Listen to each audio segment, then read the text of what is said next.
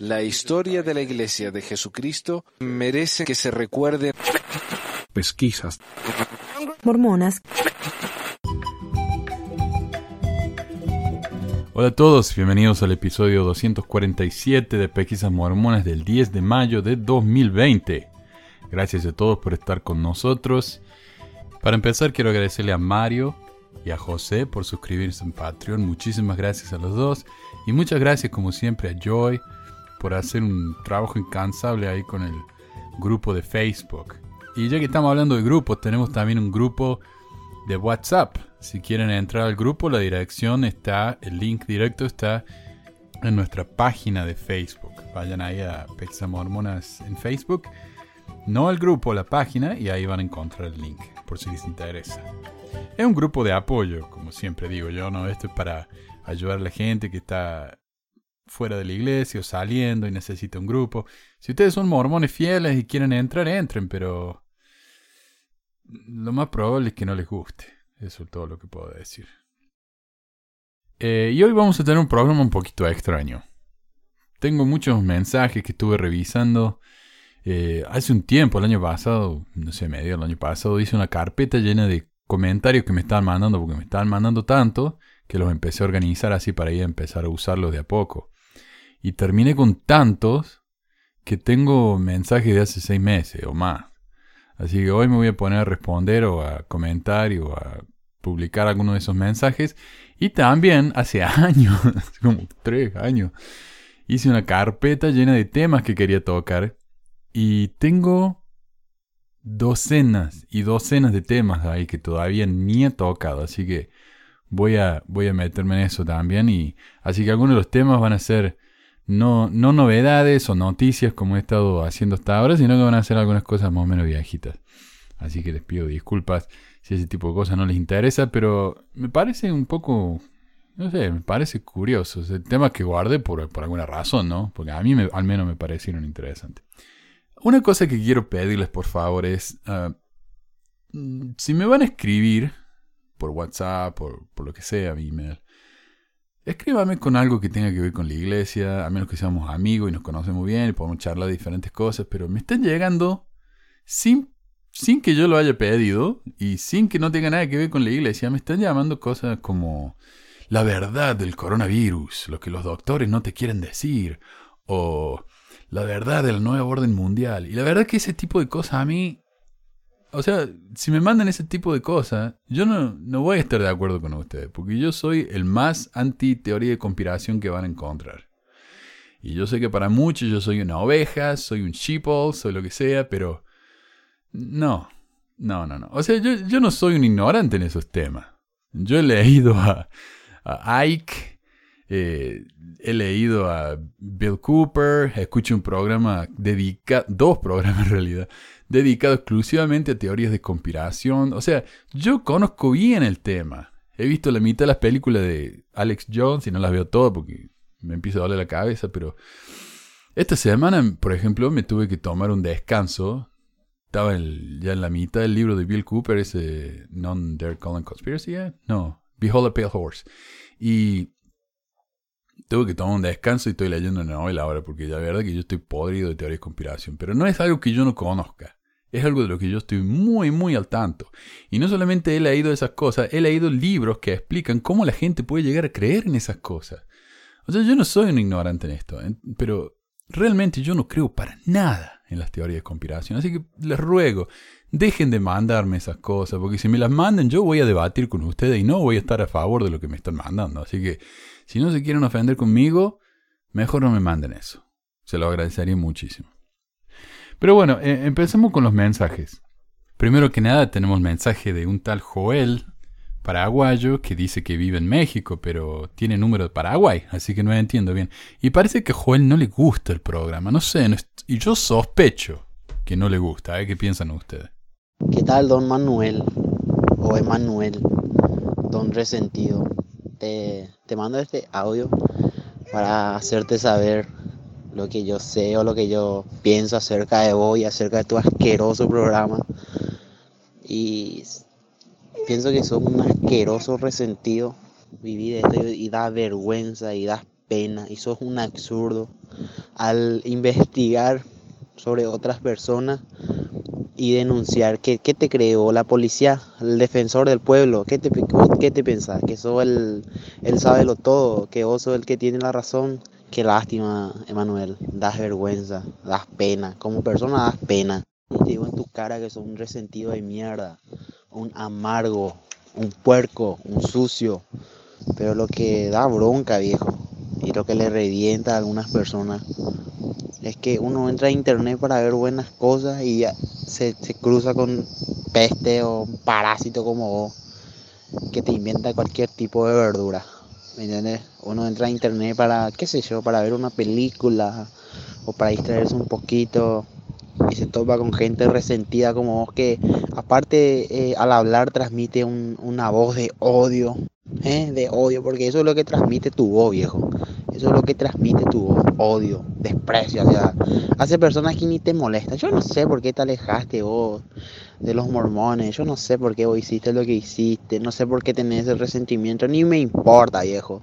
Pero te quiero decir, no, loco, que a nadie le importa eso que a vos te pasó, viejo. A nadie le importa. Vos sabes que te vas a quedar en tu cuartito de, tres, en ese cuartito, en ese termito ¿no? de donde vivís Ahí te vas a quedar viejo y ahí te vas a quedar solo, babá. Ahí te vas a quedar solo porque a nadie le interesa lo que te pasa hoy, viejo. A nadie le calienta, ¿me entiendes? A nadie le importa lo que a vos te pasa. No sé si tengo que ser un poquito más explícito contigo, si tengo que ser un poquito más sincero contigo, viejo. Pero a nadie le interesa lo que te pasa a vos, ¿me entendés? A nadie le interesa. Yo seguí llorando, seguí llorando, seguí llorando, seguí llorando, seguí llorando y la gente, gente como yo, que primero se rió, pero después le dio bronca, porque sí, cuánta boludeces. Increíble la cantidad de boludeces que decir, loco.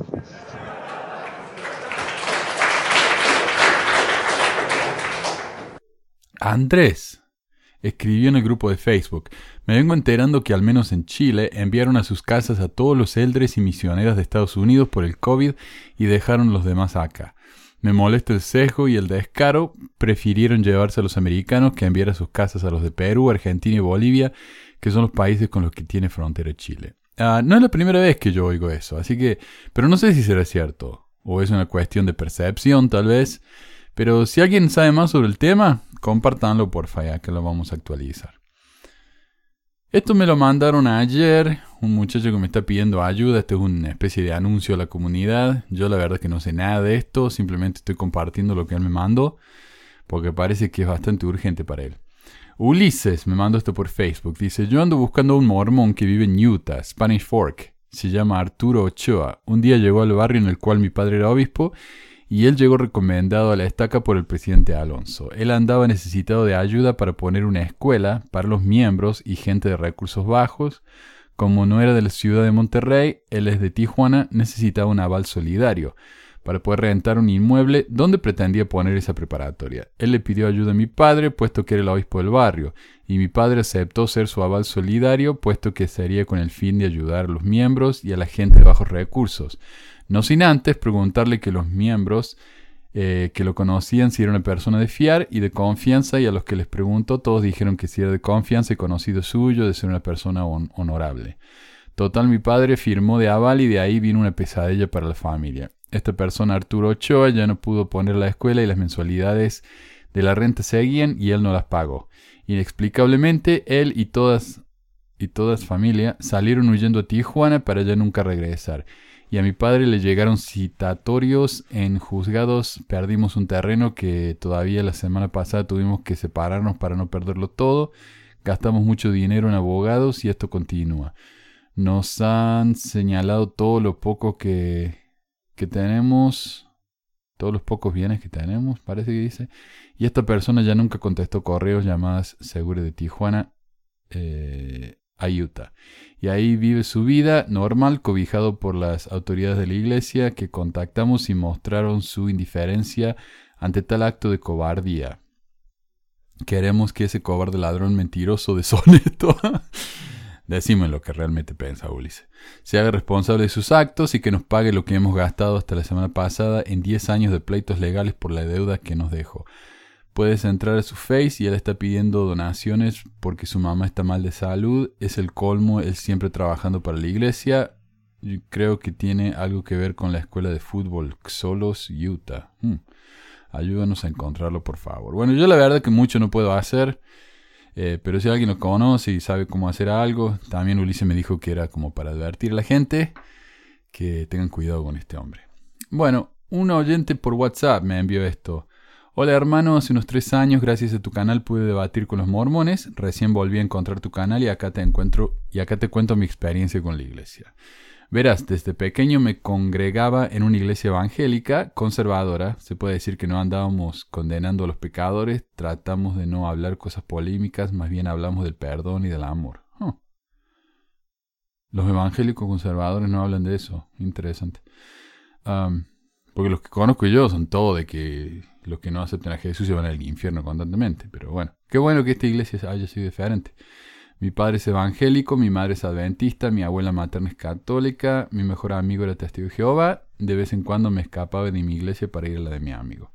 Y mis primos, los cuales viven al lado de mi casa, son mormones. Ya puedes ver la revuelta de ideales que tenía. Aún así, como un buen niño, no le daba importancia a eso, simplemente pensaba que eran iglesias diferentes, pero que la idea era la misma. Jesucristo ya pasado los 15, Oh, Jesucristo. Ya pasados los 15 años entré en un grupo de Facebook, se llamaba Debate entre Ateos y Cristianos. En ese grupo podía observar diferentes puntos de vista, incluso muchos de los argumentos de los ateos hizo que me enamorara de la física, la astronomía, la arqueología, etc. Sin embargo, me salí de allí porque pensaba que mi fe iba a caer. Ya a mis 20 años conocí a lo que todavía es mi novia. Eh, en ese momento ella tenía 18 años. La conocí a través de mis primos, los mormones. Como es normal en esa religión, ella me alentaba a visitar su iglesia para poder estar juntos. Yo sin darle importancia comencé a visitarla dejando de ir a mi iglesia. Esto no me molestaba hasta que comenzaron a ir los misioneros a mi casa. Ahí fue donde comencé a estudiar a profundidad y encontré tu canal. Soy una persona que le gustaría debatir sobre conspiraciones, tierra plana, el orden mundial, etcétera, etcétera. No sé si está a favor o en contra, pero es lo que dice. Entonces el argumento que me hizo explotar la cabeza en contra del mormonismo, ya te podrás imaginar cuál fue, la falta de evidencia arqueológica. Esto fue lo que más me gustó, sin embargo, con ese argumento tampoco puedo destrozar los misioneros. El argumento con el cual ellos dejaron de visitarme fue el siguiente. Jaja, admito que lo saqué del pip, Primero les pregunté que si la poligamia estaba permitida. Ellos me dijeron obviamente que no. Entonces les dije, si yo me bautizo y doy todos los pasos para poder casarme con mi novia en el templo con el fin de tener una familia en el cielo junto a ella, pero luego ella se muere, ¿puedo volver a casarme con alguien más? A lo que ellos respondieron que sí. Ojo, no estaban solo los misioneros, había muchos más miembros de la iglesia con rango, y yo era un pez gordo para ellos. Entonces les pregunté, ¿y puedo volver a casarme con mi segunda esposa en el templo? A lo que ellos volvieron a responder que sí.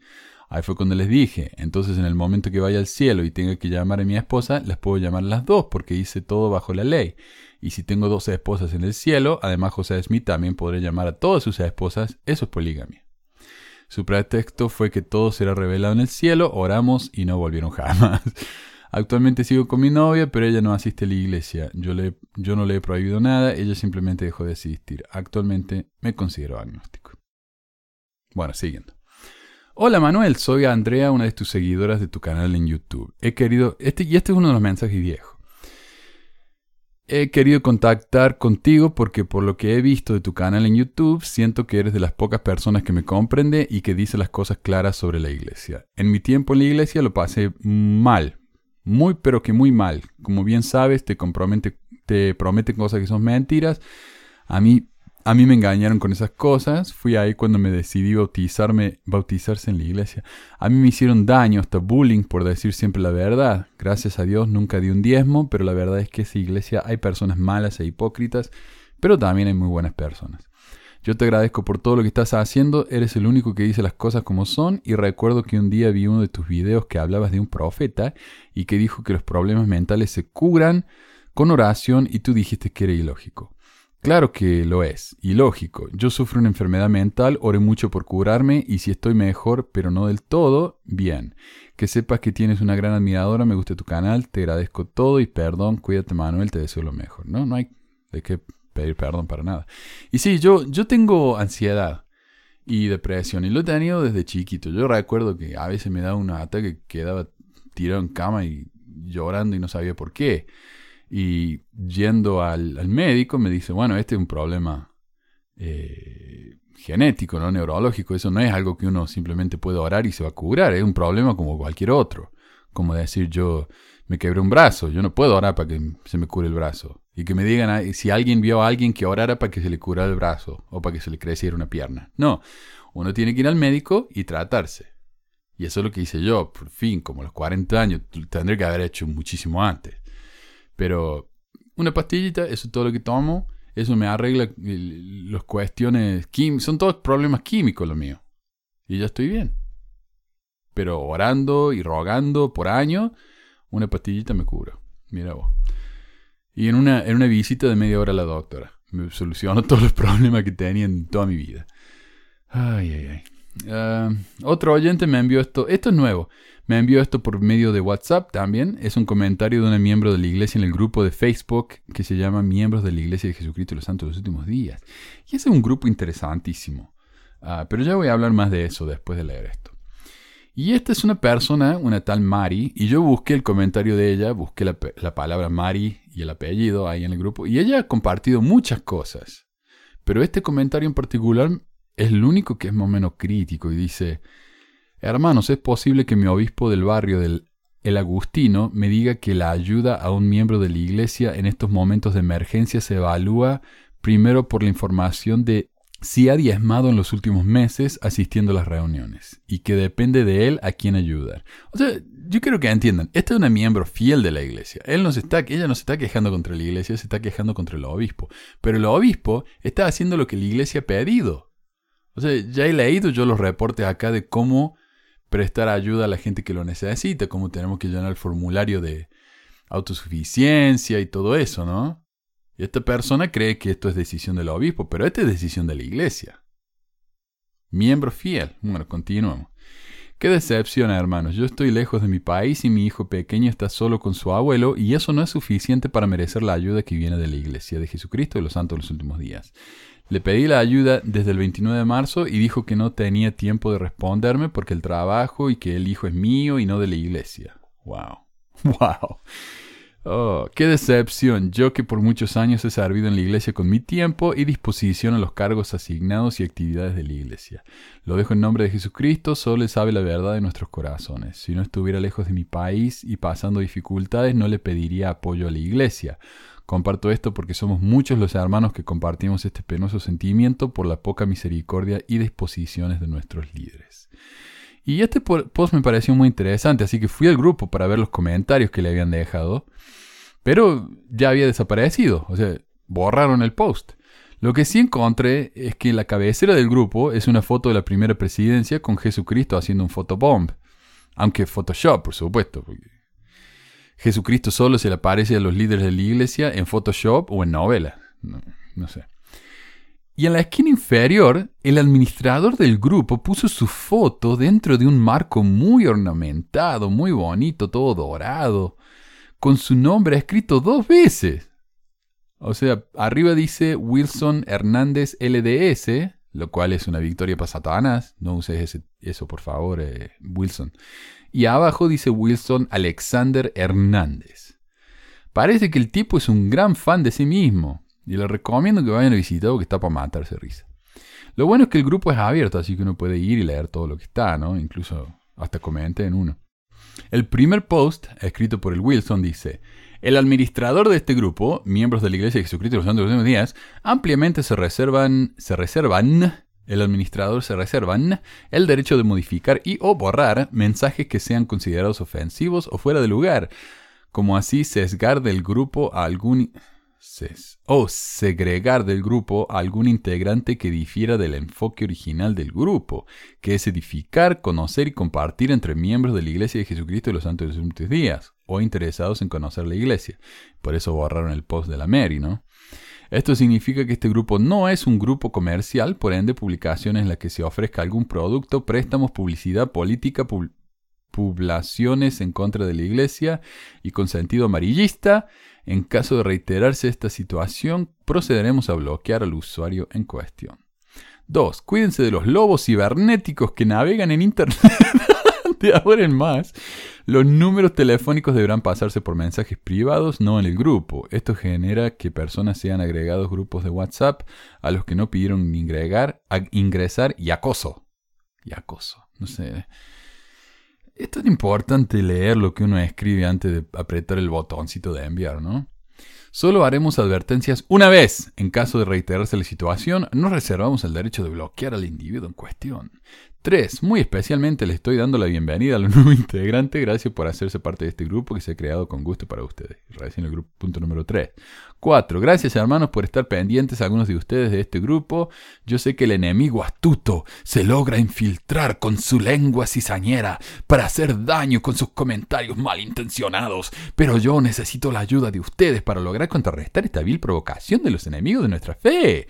Lo que necesito de ustedes es que cuando haya esos comentarios, por favor los reporten al grupo de administradores para revisar y tomar medidas para solucionar esto de una vez por todas.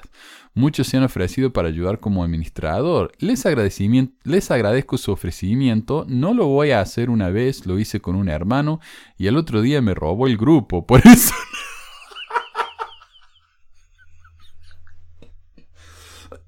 Por eso no me confío esta vez. Gracias por su atención y estar pendiente, les aprecio mucho. Como nota final les recordaremos que este grupo, que este grupo es de miembros, más no es oficial de la Iglesia de Jesucristo de los Santos los últimos días. Es un grupo independiente creado para compartir nuestras experiencias del Evangelio Eterno de Jesucristo. Saludos de Argentina. Atentamente, los administradores. Pero ya dijo que hay uno solo. La foto que va con ese post muestra al Wilson en el Templo de Buenos Aires con Jesús y sus ángeles atrás de él regresando a la tierra. La flauta, ¿no? Como digo, un gran fan de sí mismo. Ahora esto me dio mucha curiosidad porque los mormones vienen a mi canal de YouTube y a la página de Facebook y se quejan constantemente de que sus comentarios son borrados. Ah, ¿Cómo nos censuran? A pesar de que los únicos comentarios que yo borro son los insultos más groseros o los ataques innecesarios, ¿no? Pero eso no impide que se hagan las víctimas. Me imaginé que como los mormones son tan quisquillosos con su libertad de expresión, más de uno se habría quejado de esta regla del Wilson. Pero no, no solamente no encontré ninguna crítica de esta regla, leí comentarios como Felicitaciones, estoy de acuerdo. Felicidades, hermanitos, ver un templo muy bello que es de nuestro Padre célebre. Amén. Ah, muy bien dicho, hermano Wilson. Muy buena decisión y gracias por todas sus publicaciones que son muy bellas y edificantes. Bendiciones. Muy bien, hermano. Todo junto y muy con y latina. Muy bien, hermano. El enemigo anda comprando almas, anda involucrando a hermanas de la iglesia con H verdadera, la iglesia de Jesucristo, todo junto, de los santos de los últimos días. Eh, y, este comentario me, me causa una curiosidad porque parece que el diablo anda comprando hermanas y no sé, las venderá en el mercado negro, me imagino yo. Así que cuidado, mormoncitas, porque las va a vender el diablo. Así, con H y con C, así es el enemigo, anda suelto y se disfraza todo. ¡Wow! ¡Qué hermosa maravilla! dice Ítalo. Gracias, hermano, tiene toda la razón. Hay muchos que entran solamente a querer hablar mentiras de nuestra iglesia. Por fin, querido hermano, porque hay algunos que están en la página para criticar la doctrina de la iglesia. Me parece correcto, hermanos. Todo comentario que no edifica genera contención y demasiado se ve este proceder en el mundo. Y nosotros, aunque estemos en el mundo, no debemos ser parte de él. Gracias. Y otros 500 comentarios, literalmente hay más de 500 comentarios, diciendo básicamente lo mismo en los que se escribe gracias con S, excelente sin C, etc. Aunque hay un par de comentarios brillantes que fueron dejados sin ningún tipo de contexto, lo que nos abre la imaginación a todo tipo de interpretación. Por ejemplo, Nelly describió, me olvidé el esposo de mi abuela materna. No sé qué querrá decir eso. Casey escribió, nosotros nos vamos de aquí a más tardar ocho para agarrar lugar. y tal vez el mejor de todos. Alexander T. Les comento que estoy ofreciendo en el Edo Mex, concretamente en las peñas de Gilotepec. Hermoso lugar, por cierto, a todos los hermanos de la CDMX y o del Edo MX. región norte que deseen hacerse de su patrimonio funerario inmobiliario en costo cero. Solo pagarán el mantenimiento anual y su título notarial. Cero enganche y cero costo comercial. Interesados, vayan a la página web Raíces del Árbol de la Vida Eterna. Dios te bendiga, Elías.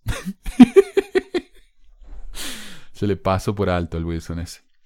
Eh, también hay una foto que alguien publicó ahí en ese grupo que dice, ¿alguna vez se han preguntado por qué los edificios de la Iglesia de Jesucristo de los Santos de los Últimos Días son tan grandes, hermosos y cómodos para sus miembros?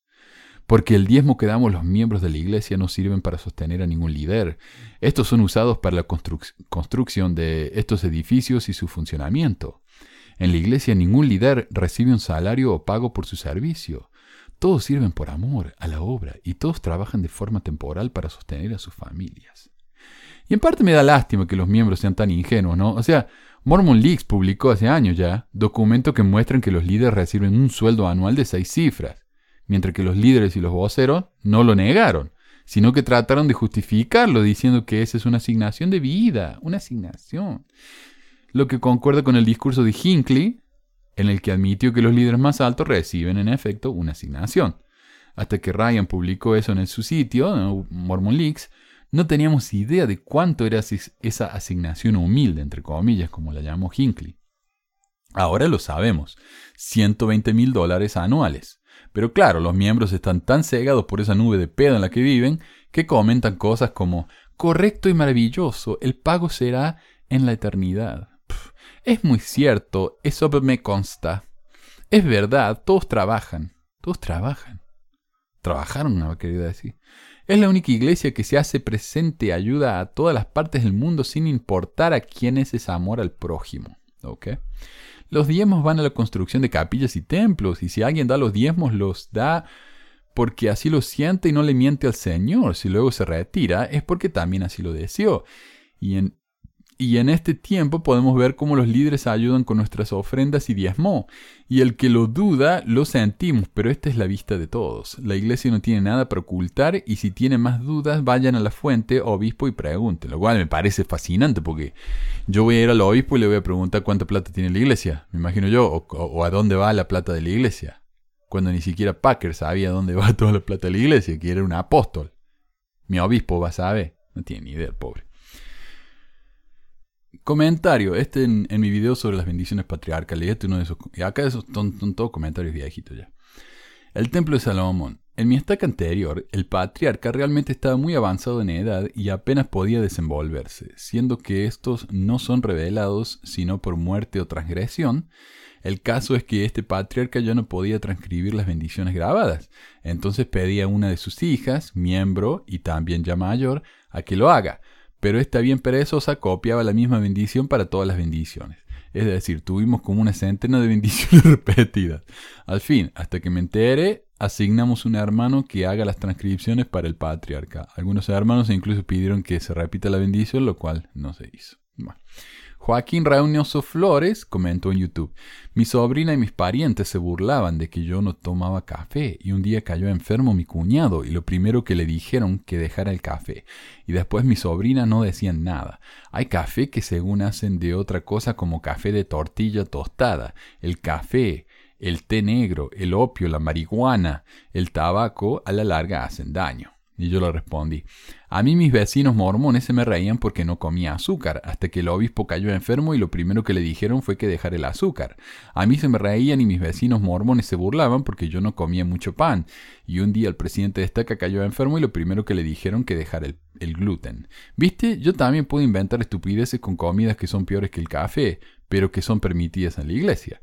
Y comparar el café con el opio me parece bastante deshonesto. Son dos cosas absolutamente diferentes y la marihuana no hace mal, para nada, todo lo contrario. Y Joaquín me respondió, pesquisas mormonas, no hace mal, nomás te altera contra tus seres queridos. Y escuchar está bien marihuano. Yo conocí a un joven vecino quedar en el avión y pregunté por qué, creí que se había golpeado y me dijeron fumó marihuana. No entendí un carajo lo que quiso decir. El café, el opio y otras drogas tienen diferentes potenciales para hacer daño. Incluso los refrescos, aún sin cafeína en exceso, hacen daño. Por eso el profeta decía que deben usar o consumir con acción de gracias, con prudencia y moderadamente. Tal vez por eso dicen, quieren ver a su hijo bueno y sano, pónganlo bien marihuano. ¿Eh? Y en otro video un tal Félix comentó, en realidad hay personas con ciertas cardiopatías como yo que necesito la cafeína para mantener mi presión arterial en números normales. Mi presión arterial siempre ha sido baja y mi cardiólogo me recomendó tomar una taza de café a diario porque la cafeína me ayuda a mantener mi TA en 120 eh, sobre 80. Los mormones han satanizado el café y el té.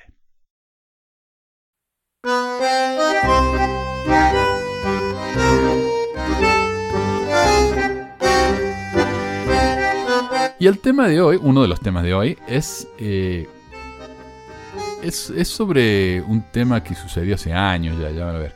Pero como digo, eh, me fui a mi carpeta llena de archivos, curioso yo a ver qué había ahí. Y la verdad es que hay muchísimo material que me había olvidado que siquiera tenía guardado. Así que de a poco lo voy a ir desenterrando y lo voy a ir compartiendo. Hoy vamos a hablar del matrimonio, del, el encubrimiento por parte de la iglesia en su participación del matrimonio gay en Hawái. Y, oh, Manuel, otra vez con los gays. Sí, pero esto más que nada no es tanto del, odio de los mormones contra los, LGBT, sino de cómo encubren las cosas. Es fascinante. Bueno, eh, la proposición 8 en California fue un ojo negro para la iglesia. Después de que se descubrió que habían donado millones para tratar de evitar que las parejas gays pudieran casarse en ese estado, la ley fue revertida a nivel nacional y hoy el matrimonio del mismo sexo es legal en todo el país. Hay historias de miembros a quienes se le pidió que donaran todos sus ahorros para luchar contra la Proposición 8, y una amiga muy fiel en la iglesia me dijo que cuando ella era una estudiante en BYU, ella se ofreció como voluntaria para llamar por teléfono y pedir donaciones de los miembros. Eh, lo que muestra un gran entusiasmo y participación y una gran infraestructura y organización por parte de la iglesia. Por lo que yo entiendo, en BYU, Idaho al menos, no sé, en BYU, eh, habían hecho eh, como call centers, ¿no? bancos telefónicos en la universidad para que los estudiantes llamaran. No sé si les pagaban o eran voluntarios, pero los estudiantes llamaban. Hoy se sabe que esto se hizo, el pedir donaciones de sus miembros en lugar de poner el dinero de las cuentas de la iglesia, no solamente por, por ratones, como se dice, por mezquino, lo cual son, sino también porque así pensaron que podrían negar su participación, o sea, decir, no, nosotros no teníamos nada que ver con eso, los miembros lo hicieron, nosotros no. Pero lo que no es tan sabido es que años antes la iglesia trató de hacer lo mismo en Hawái. El primer caso famoso sobre el matrimonio gay en Hawái fue Bear versus Mike creo que así se pronuncia. Originalmente Bear vs. Lewin. En 1991, tres parejas del mismo sexo demandaron al director de salud de Hawái, John C. Lewin, en su calidad oficial tratando de hacer que el Estado les diera licencias de matrimonio. Después de que el caso fue desestimado por el Tribunal de Primera Instancia, las parejas apelaron ante la Corte Suprema del Estado. En la opinión de pluralidad emitida por el presidente del Tribunal Supremo Ronald Moon en 1993, el tribunal dictaminó que si bien el derecho a la privacidad en la Constitución de Hawái no incluye un derecho fundamental al matrimonio entre personas del mismo sexo, negar el matrimonio a parejas del mismo sexo constituye una discriminación basada en el sexo en violación del derecho a la igualdad de protección garantizada por la Constitución del Estado, pero después de años de lucharlo en la Corte, el caso fue decidido en contra de los demandantes. No fue hasta el año 2013 que el matrimonio del mismo sexo fue permitido en el Estado, dos años antes de que en el resto del país. En el proceso de la Corte de llegar a una determinación, la Iglesia estuvo bien ocupada y hoy tenemos acceso a varios documentos que fueron filtrados y que están disponibles en mormongate.com. Esto específicamente, como digo, es sobre el caso en Hawái. Eh, según el sitio este mormongate.com o rights, eh, rights equal rights, La Iglesia de Jesucristo de los Santos de los Últimos Días ha liderado la cruzada nacional contra el matrimonio entre personas del mismo sexo desde que el presidente Gordon B. Hinckley emitió tal proclamación en 1988. La Iglesia mostró qué tan efectiva podía ser, comenzando en Hawái a mediados de los 90 hasta la propuesta 8 de California en 2008 estuvieron involucrados hasta, cierto punto en las 30 elecciones estatales para prohibir el matrimonio entre personas del mismo sexo. En 30 estados de los 50. Entonces que no me digan que la iglesia no se mete con la política, porque es falso. El propósito de mormongate.com es decir la verdad sobre la participación masiva de la iglesia mormona en este tema y su encubrimiento. Casi todas sus actividades están destinadas a ser muy secretas. Esta estrategia les ha servido bien en los últimos 20 años, sin embargo, recientemente hemos recibido documentación de cómo funcionan. Y los documentos son más que interesantes y reveladores. El primero es un memo de la iglesia fechada 21 de, de noviembre de 1995 llamado Reporte para el Comité de Asuntos Públicos sobre el tema del matrimonio del mismo género en Hawái. y dice en parte que después de dos días de planeamiento de estrategias con representantes de otras iglesias, se llegó a la conclusión de que no vale la pena pedir excepción de impuestos porque se sabe que están trabajando con un grupo de, presión profesional, un lobby. Eh, entonces, como ellos le están pagando a alguien para que los ayude con los representantes políticos, entonces no pueden decir ellos que no, somos, estamos haciendo esto sin fin de lucro. Ah, está bien, no están tratando de ganar dinero, pero tampoco pueden pedir asistencia sin fin de lucro porque están involucrándose en la política. Cuando uno quiere eh, hacer una organización sin fin de lucro, tiene que eh, apartarse de estos temas políticos, ¿verdad? Acá la iglesia está haciendo lo contrario. Entonces ellos mismos se dan cuenta, bueno, no vamos a poder pedir excepción de impuestos se decidió que van a pedir donaciones de 25 dólares o menos de los miembros de la iglesia en Hawái para así poder hacer que más personas locales puedan participar. Entonces, claro, dicen, oh, tenemos cientos de, hawaianos o miles participando en este, en este proyecto. O sea, la gente no quiere el matrimonio gay. Esta es la gente de Hawái diciendo eso. Es la iglesia, vamos pero todavía se esperan donaciones mucho mayores. Luego agrega, la coalición está buscando a una madre elocuente de edad media que no sea católica ni sud como presidenta. Y esto cuando todavía se podía decir sud, ¿verdad? Antes de que se convirtiera en una victoria para Satanás, en un memo de la iglesia.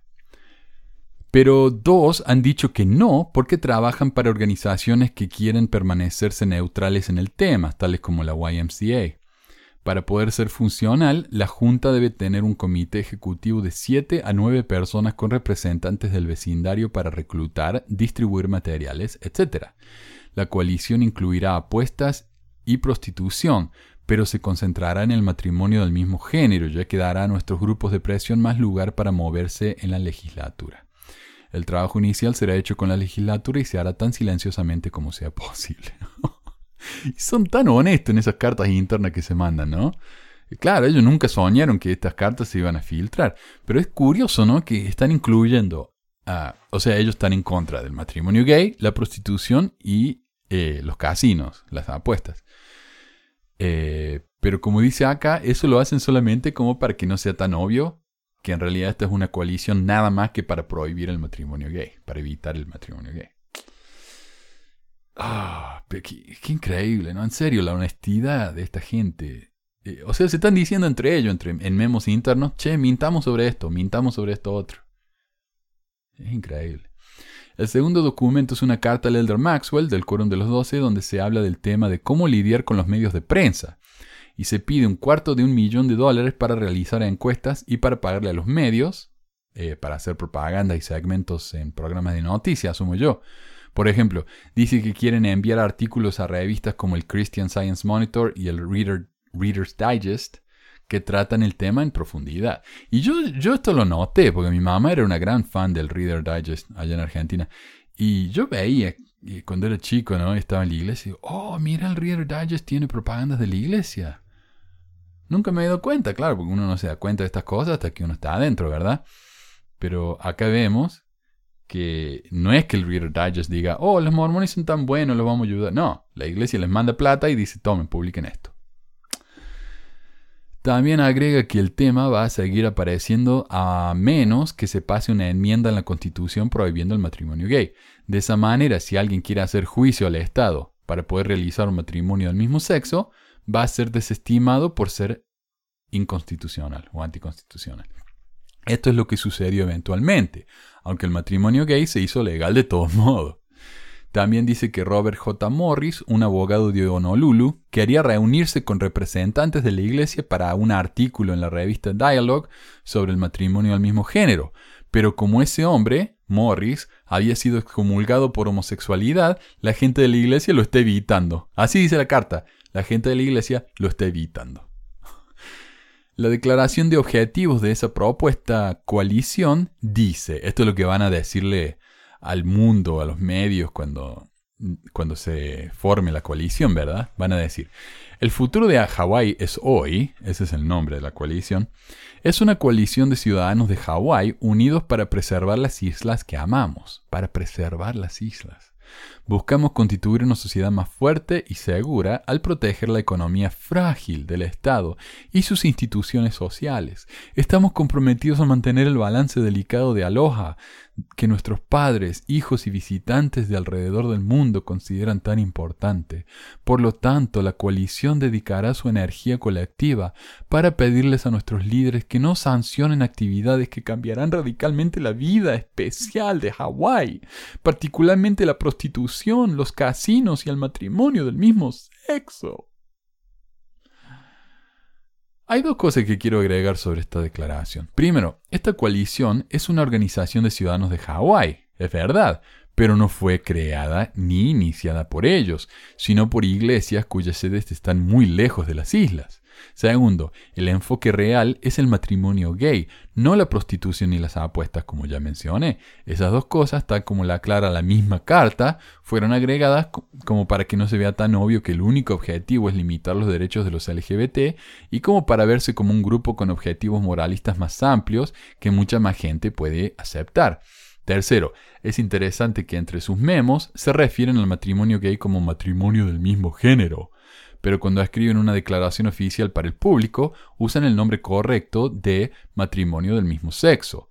Género no es lo mismo que sexo, pero claramente para esta gente la primera palabra es aceptable y la segunda es muy cochina, aunque al menos reconocen que es el término correcto cuando los de afuera los están mirando. El tercer documento es otra carta de a Maxwell, fechada el 20 de diciembre de 1995. Esta carta comienza diciendo que los miembros de la coalición van a dar declaraciones públicas, pero como ciudadanos independientes, ya que la coalición no va a ser anunciada hasta el año siguiente, justo antes de la apertura de la legislatura. También dice que la coalición quiere separar al matrimonio gay del tema de la homosexualidad, ya que no quieren sonar homofóbicos. Eso dice la carta. No explica cómo van a lograr esto o qué quiere decir eso, ¿no? Claro, yo estoy en contra del matrimonio gay. No estoy en contra de los gays, solo estoy opuesto a que ellos se casen entre ellos. ¿Por qué? Porque no es natural. Eh, o sea que está en contra de los gays. No, no, no, no, solamente del matrimonio. No tiene sentido, no tiene sentido. Finalmente agrega que hay una cadena de personas entre la coalición y la iglesia, para que así la iglesia no se vea involucrada con el tema.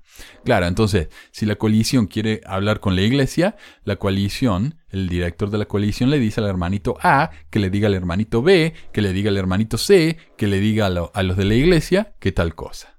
Entonces los de la iglesia le dicen al hermanito C, que le diga al hermanito B, que le diga al hermanito A, que le diga a los de la coalición que tal y tal cosa. Entonces han creado una separación entre estas dos organizaciones como para que la iglesia pueda decir, no, ven, nosotros no tenemos nada que ver con ello. De nuevo, esta carta muestra los manifiestos intentos deshonestos por parte de la Iglesia de no decir la verdad sobre quién realmente está detrás de todo esto. Al crear una coalición supuestamente independiente y aparentemente local, la Iglesia crea una situación de negación plausible, donde pueden decir que ellos no tienen nada que ver con el tema cuando en realidad son el motor detrás de la escena. Es como cuando la Iglesia se niega a hacer declaraciones sobre los temas más controvertidos de la Iglesia, y en lugar de eso prefiere hacer donaciones monetarias al More Good Foundation, quienes a su vez hacen donaciones a Fair Mormon, quienes no tienen ningún problema haciendo las aseveraciones más ridículas y rebuscadas a la hora de defender a la iglesia. Entonces si alguien se queja de una cierta explicación de la múltiples visiones de, de José Smith o del libro de Abraham, eh, y Fair Mormon dice algo bien estúpido, los críticos dicen, oiga, la iglesia dijo esto, pero eso no tiene ningún sentido. Entonces la iglesia puede decir, nosotros nunca dijimos eso. Ellos, eso fue Fair Mormon, nosotros no tenemos nada que ver con ello. ¿Cómo que no tienen nada que ver? Si ustedes lo están eh, financiando indirectamente, pero lo están haciendo. Vamos. El cuarto documento es otra carta a Maxwell que muestra aún más claramente el intento de ofuscación por parte de la Iglesia. Aquí dicen que el propósito de crear una coalición es porque Hinckley lo quería así, ya que, es más, más ya que es más difícil atacar a una coalición que a una persona en particular, especialmente cuando esa coalición está dirigida por una madre joven quien está a cargo de la Junta de Educación en el Estado, por un sacerdote católico popular con un antecedente judío budista, quien es famoso por su trabajo con los pobres, y por el director de la Universidad de Hawái, una institución conocida por su diversidad. Entonces la iglesia está a propósito, muy conscientemente buscando personas a las que es difícil criticarlos y lo ponen ahí encima, ¿no? Para que todo el mundo vea quiénes son en realidad los que están a cargo de esto. No, los que están a cargo de esto son la iglesia. Pero la iglesia se esconde detrás de esas imágenes, que parecen que ser imágenes perfectas cortadas en cartón. El, próximo documento es, una, otra carta a Maxwell reportando que la legislatura de Hawái aprobó el cambio a la constitución haciendo ilegal el matrimonio del mismo sexo. Así que ahí pasó, ¿no? Cambiaron la constitución. También dice que necesitan 50 mil dólares para crear una campaña en los medios y para pagarle a los, a los del lobby y el último documento es un memo del Departamento de Asuntos Sociales de la Iglesia, ¿no? Eh, diciendo que fondos que se habían asignado para otros proyectos van a ser reasignados para las campañas mediáticas y para los lobbies, ayudando en el tema del matrimonio del mismo género. Increíble. Esta no fue la última vez que la Iglesia trató de encubrir su intento de limitar los derechos de los LGBT. Años más tarde, como mencionamos al comienzo, hicieron lo mismo en el estado de California, al apoyar la proposición 8 en contra del matrimonio gay en el estado. En noviembre de 2008, el vocero de la iglesia Don Eaton dijo que la iglesia no había donado un solo centavo a la proposición 8. Pero el viernes 30 de enero próximo, la iglesia presentó un reporte admitiendo que habían puesto casi 190 mil dólares de su propio dinero para apoyar la campaña. Vale notar que el viernes a la tarde es un tiempo en el que los políticos reportan noticias no favorables, esperando que los medios de prensa los pasen por alto, y la iglesia pensó que podrían hacer lo mismo. Desafortunadamente, tal como les pasa a tantos políticos que tratan de usar la misma estrategia, no les salió como esperaban, y la noticia fue ampliamente difundida. Esto se dio porque después de que la iglesia reportó que no habían donado más que dos mil dólares a la proposición, a proposición 8, la Comisión de Prácticas Políticas Justas de California, la FPPC, según sus siglas en inglés, anunció que iba a investigar a la Iglesia. Poco después, la Iglesia presentó un reporte corregido con el total de la ayuda en efectivo. Aparte de esos 190 mil, la Iglesia recolectó unos 25 millones de dólares en donaciones de sus miembros específicamente para eso. El director de Right Equal Rights escribió en el Huffington Post. ¿Dónde está el resto de los gastos no monetarios de la iglesia mormona? ¿Qué pasa con los centros telefónicos, las caminatas de precinto, todos los videos y comerciales elegantes, las cartas enviadas, los autobuses, las facturas legales de su bufete de abogados políticos de California, etc.? Está claro que comenzaron su trabajo en junio. ¿Y por qué protectmarriage.com, el sitio de la coalición de la iglesia para apoyar el proyecto, no informó ninguna contribución no monetaria anterior por parte de la Iglesia mormona, el informe de ellos no coincide con el suyo. La ley de la reforma política de California fue aprobada por los votantes hace 35 años y ha sido muy efectiva para mantener nuestras campañas honestas y justas.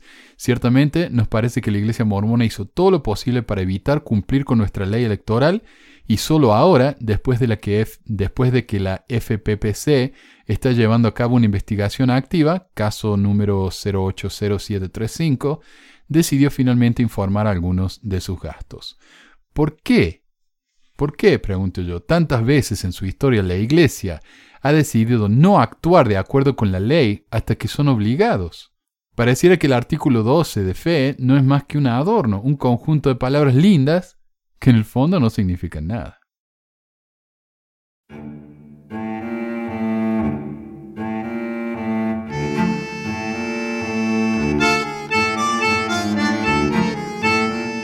Y para terminar quiero compartir un artículo que apareció en la revista LDS Living hace un par de años. Según el título del artículo, la revista The Atlantic defiende al mormonismo con el artículo La ignorancia de burlarse de los mormones. ¿Entienden? O sea, el título del LDS Living dice que el Atlantic, una de las revistas más importantes de este país, que yo no soy un gran fan, pero es realmente muy importante muy influencial, publicó un artículo diciendo que burlarse de los mormones es una ignorancia. Eso es lo que dice esto, que, el Atlantic defendió a los mormones. Bueno, veamos. Según eh, el artículo este, es maravilloso ver a otros defender nuestra libertad religiosa y nuestras creencias. Son precisamente las creencias de los santos de los últimos días las que los críticos descartan como extrañas, lo que produce los comportamientos que esos mismos críticos a menudo aplauden, escribe Hal Boyd en el Atlantic. Claro, dicen, los mormones son muy raros, pero es esa misma rareza lo que hace que sean tan buenos, y nosotros aplaudimos que sean tan buenos. Eso lo dicen. El artículo entonces copia un par de párrafos del artículo en el Atlantic y nos da un enlace al sitio de la revista. Cuando uno va allí, se da con un artículo de Tan Hal Boyd, un profesor de BYU y editor de la sección de opiniones del Desert News, el diario de la iglesia, que escribió solo dos artículos para el Atlantic, y ambas son cartas al editor, no artículos en sí. O sea, cualquiera puede mandar una carta al editor, yo puedo salir en el Atlantic de esta manera así también, sobre la iglesia, así que su opinión no es realmente la opinión editorial de esa revista, como nos hace creer el LDS News, eh, LDS Living sino un texto de un escritor invitado. Una rápida búsqueda del sitio resultó en más artículos aduladores de los testigos de Jehová y de los adventistas que de los mormones. Pero cuando uno recibe tan pocos halagos, cualquier cosa cuenta, honestamente. De hecho, cuando uno busca mormones en el sitio del Atlantic, el segundo resultado se llama La historia de racismo y de supremacía blanca entre los mormones. Por alguna razón, el Díaz Living no citó ese artículo. El artículo de Boyd se queja de que otro artículo publicado por la misma revista, que según el Díaz Living defiende al mormonismo, lo ataca. Pero como mencioné más arriba, el Díaz Living no menciona eso. Es curioso que Boyd se queja de que la supuesta intolerancia reinante contra los mormones los ha llevado a sufrir limitaciones en sus carreras, a pesar de que el Senado y la Cámara de Representantes tienen un desproporcionado número de mormones comparado con el número de mormones en la sociedad. Y cuando esta semana nos enteramos de que Utah es uno de los estados más discriminadores de las personas que no son creyentes en todo el país.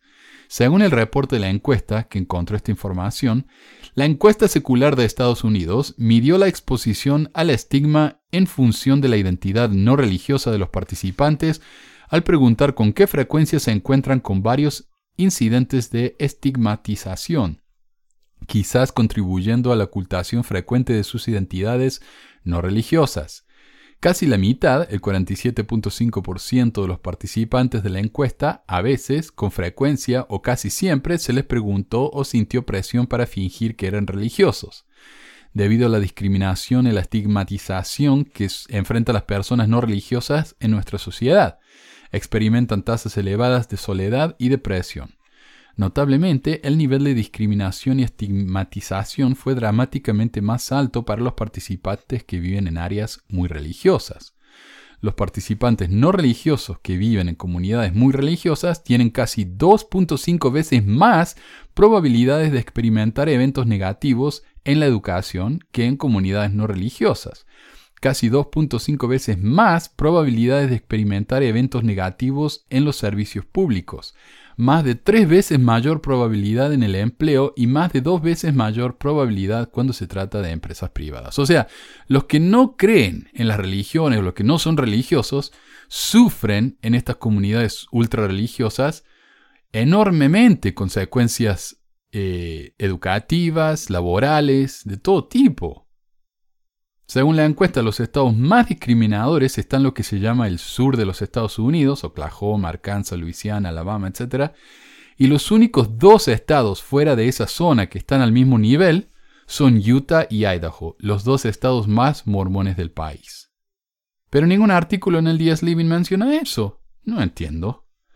Pero como digo, el artículo de Boyd se queja de que otro artículo en el Atlantic habla mal de los mormones. O habla bien, pero no lo suficientemente bien. Por ejemplo, el artículo mentado por Boyd se llama La nueva admiración de un blasfemo por los mormones y cita su respeto por los políticos mormones que hablaron contra Roy Moore, un candidato al Senado en Alabama de quien se descubriría que era un pedófilo galopante. Es curioso alabar a alguien por estar en contra de un pedófilo, claramente. El problema es que el resto de los republicanos, incluyendo a Trump, apoyaron a Moore a pesar de sus pecadillos. Dice, ningún republicano ha atacado a Rain Moore, al menos no muchos, y los pocos que lo han atacado casi todos son mormones. Entonces para él es una gran cosa. Hasta ahí todo bien. El problema para Boyd eh, viene cuando Anderson dice que el cielo de Smith es de ciencia ficción. Según Anderson, el cielo mormón tiene tres niveles de calidad, como las tarjetas American Express. Uno para la gente común que no se merece el infierno, otro para los buenos cristianos y un nivel super premium para los mormones. Ahí no eres solo una de una masa de mil millones de almas indistinguibles en algún mundo etéreo en el más allá, sino que eres un rey o reina de tu feudo planetario personal como un ser físico inmortal resucitado que continúa produciendo príncipes y princesas. Dios vive cerca de un objeto celestial real llamado Kolob, a un número definido de millas de la Tierra. Además, cualquier amigo o familiar muerto puede ser bautizado póstumamente y enviado al cielo también mejor historia, mejor futuro y al menos para los hombres, un, presente mejor, ahora que el sexo con varias mujeres ya no será un pecado sino un mandamiento sagrado. Tanto sobre la fundación de la iglesia parece tan cómico incluso en el nivel más detallado. La crítica de Anderson no se limita a su artículo. Su libro Turn of the Century, en el que uno de sus personajes es un mormón, o habla, está obsesionado con los mormones, incluye pasajes tales como Vaya, dijo ella, sacudiendo su cabeza. No sé, encontrar a alguien que pueda hacer el trabajo en la costa occidental es una pesadilla. Espero que no contrates a un mormón. Shh, nos arrestarán por discriminación. Eso entra en la categoría de creencia. Y raza, ultra blanca. Y eso está en la página 20. Eh, claro, en el trabajo no se puede discriminar por religión o por raza. Y los mormones se lo dicen, no discriminemos a los mormones por, su creencia, su religión, ni por su raza, que son todo ultra blanco. Otra parte dice, Nueva York es más como esos otros lugares ahora, de todos modos, dice Warren. ¿Y cómo puedes saberlo? dice Poliana. Apenas si sales afuera, mucho menos a otras ciudades porque leo, mi querida, y no quiero ir afuera cuando leo que hay unos 28 mil misioneros de la Iglesia de Jesucristo de los Santos de los Últimos Días en la ciudad de Nueva York. Sí, 28 mil, casi tantos mormones como policías. Según el artículo, solo había 4 mil hace 20 años atrás. Creo que están siendo atraídos a la ciudad por Chelsea Piers y el Centro Financiero Mundial y Disney y las tarjetas del metro y las leyes en contra de fumar. No vinimos todos a Nueva York para escapar de los mormones. Bebe un poco más, Warren, dice George. Eso está en la página 268. y no, Emily tiene razón, dice Lizzie. El sueño del gran éxito allá afuera ya no es de ser ricos o famosos, o de tener sexo, o de ser invitados a fiestas fabulosas. Porque ya son ricos, dice George. No, no, dice su esposa. Ellos creen sinceramente que están haciendo que el nuevo mundo sea creado. Es un poco espeluznante y admirable. Mormones, dice Warren, espeluznantes y admirables. ¿Toman drogas? le preguntó Poliana a Lizzie. No lo creo, dice Lizzie. La excitación de la cocaína, no solo la velocidad, sino la intoxicación con su propia brillantez e infalabilidad, muy típica de la coca. Mormones tomando cocaína, dice Warren. Verdaderamente aterrador. Página 272. Entonces, cuando uno lee el título en el DS Living, piensa que la revista The Atlantic está defendiendo a los mormones, cuando en realidad todo lo que hicieron fue publicar una carta al editor en su versión online escrita por un profesor mormón en una universidad mormona en la que se queja de que el Atlantic habla mal de los mormones. Pero claro, para darse cuenta de la verdad hay que hacer un par de clics y leer un poco más allá que los tres párrafos incluidos en el Días Living. Y eso es muy difícil cuando uno tiene que ir a preparar otra lección para el domingo, o la lección de la noche de hogar, o tal vez poner a dormir al décimo de los 15 hijos que tiene porque la iglesia lo sugiere.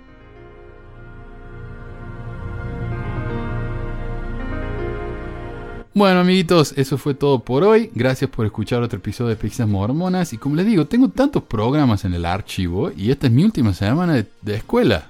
Ya salgo de vacación, así que probablemente, no les aseguro, pero probablemente por un tiempito, al menos mientras dure esto de la, de la pandemia, vamos a hacer un programa semanal como para ponerme el día con todo ese material que tengo. Si no, no lo voy a, no lo voy a terminar nunca. Pero bueno, nos vemos la próxima. Gracias y adiós.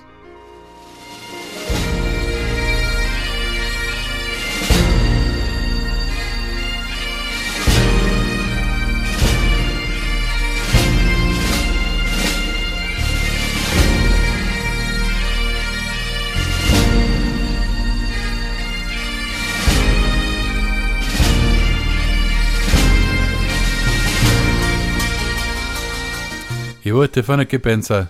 Eso del artículo ese que, que dice que hablan también de ellos. Están desesperados los pobres. Si no los quiere nadie. Bueno, tampoco para tanto. Yo creo que hay muchos mormones que son buena gente. Nada, pues. Si a esos hueones no sabe la gente cómo sacárselos de encima, pues. ¿Te parece para tanto, Che? Yo a veces les echo agua con un sprayer. Es re chistoso.